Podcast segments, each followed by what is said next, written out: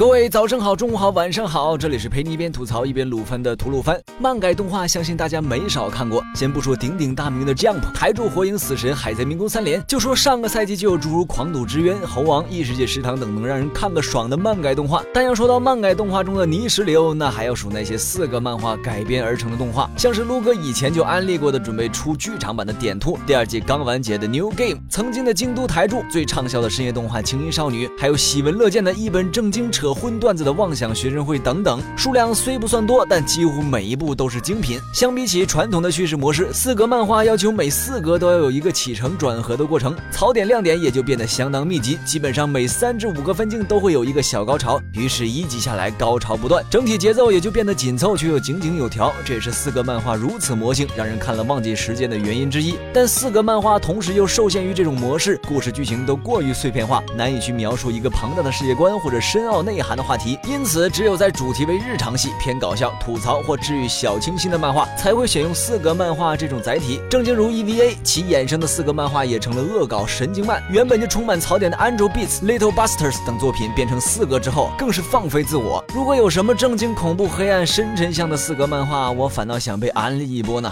在已经完结的四格漫画改编的动画中，堪称经典的一抓一大把。陆哥在这里推荐两部，第一部估计很多人看过，二零一四年由动画工坊。制作的校园喜剧《月刊少女野崎君》，由目前还在连载中的同名四格漫画改编，也是动画工坊除《刀剑乱舞》《花丸》外销量最好的作品。故事讲述女主千代鼓起勇气去跟男主野崎告白，在一股神秘力量的影响下，错口说成了“我是你的粉丝”，阴差阳错的得知了野崎的漫画家身份，阴差阳错成为了野崎的助手，又阴差阳错的介入到野崎的人际关系圈中，所发生的各种阴差阳错的爆笑故事。本作素有“附近少女野崎君”之称，本来就紧凑的节奏。搭配剧本上的笑点密集，高潮频发，第一次看足以让人看到腹筋抽搐。说是少女漫画，其实是个男女老少通杀的神经之作。又由于本作不像小埋那样喜欢玩梗，即使是刚入宅坑，甚至完全没有二次元相关知识的一般群众，也能被这部作品逗得死去活来。给各种与二次元不沾边的同学亲戚安利也是效果拔群。动画工坊还制作过《未确认进行式》New Game 等四格改编动画，其他动画大多也是校园日常为主，在这方面可谓是老司机了。月刊少女野崎。奇君虽为四格漫画改编，但本作的动画在段与段之间会用空镜头过渡表示时间经过，因而碎片化的感觉不强，让剧情总体结构更完整，因此看起来也更爽快，观感体验自然极好。作为对比可以参照的《妄想学生会》，虽然内容很吸引人，槽点也给力，但段与段之间的跳跃十分明显，有时候还会给人一种我是谁我在哪儿的突兀感。只是可惜第二季至今没有消息，估计是凉了。不过本作的漫画爆笑程度相比动画也有过之而无不及，因此拿漫画解馋也是。个不错的选择。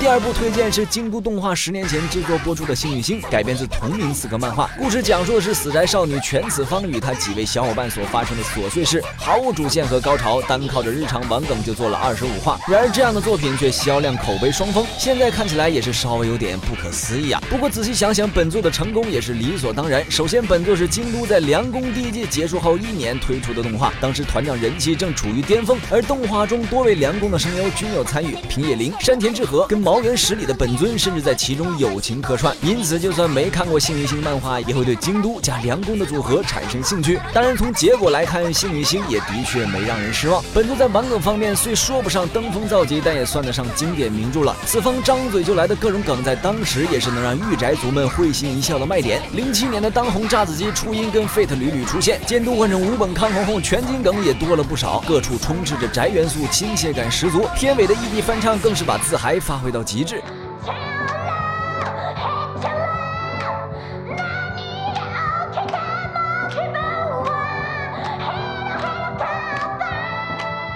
不过部分梗十分古老，还涉及到当红日本艺人谐星，甚至七八十年代的电视广告，即使是日本宅都不一定懂。因此，在中国国内的消化程度一般，需要靠当时的字幕组们努力挖来源，才能完整消化那美化数量庞大的梗。详细去翻翻百度百科就知道了。另外，在当年萌文化其实还不算爆款，起码诸如傲娇这种词汇还没有得到广泛推广。但得益于几位各具萌点的主角人设，眯眯眼、幼儿体型的宅女子方，双马尾傲娇吐槽意的静，软萌天然妹属性的思。还有眼镜巨乳大小姐的美性等各类新鲜萌物。本片得到宅宅们的追捧也是理所当然。金丝姐妹的巫女装束更和剧中自家打工的旧宫神社搞起了联动，粉丝们自发组团进行圣地巡礼，大大促进当地消费和文化推广。每年参拜人数从九万飙升到后来的四十七万，可见其影响之大，也让日本社会对二次元文化产生了正面印象。此模式比 Love Live 点兔都还早了几年，放在零七年简直就是黑科技，好吧？于是幸运星带着社会的强烈关注，一跃成为了现象级作品。话说，本作前几话的监督是目前业界公认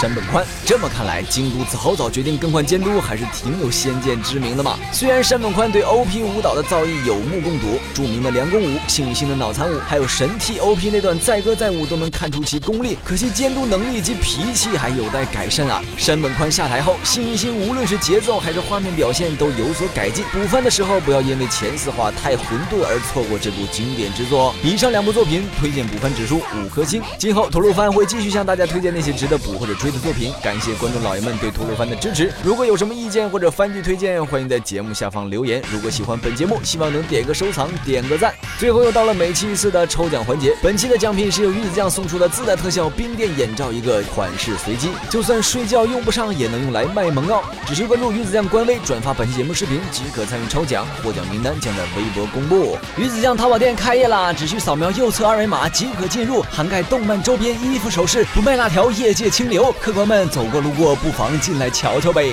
那么本期节目就到这里，让我们下期再见，拜拜。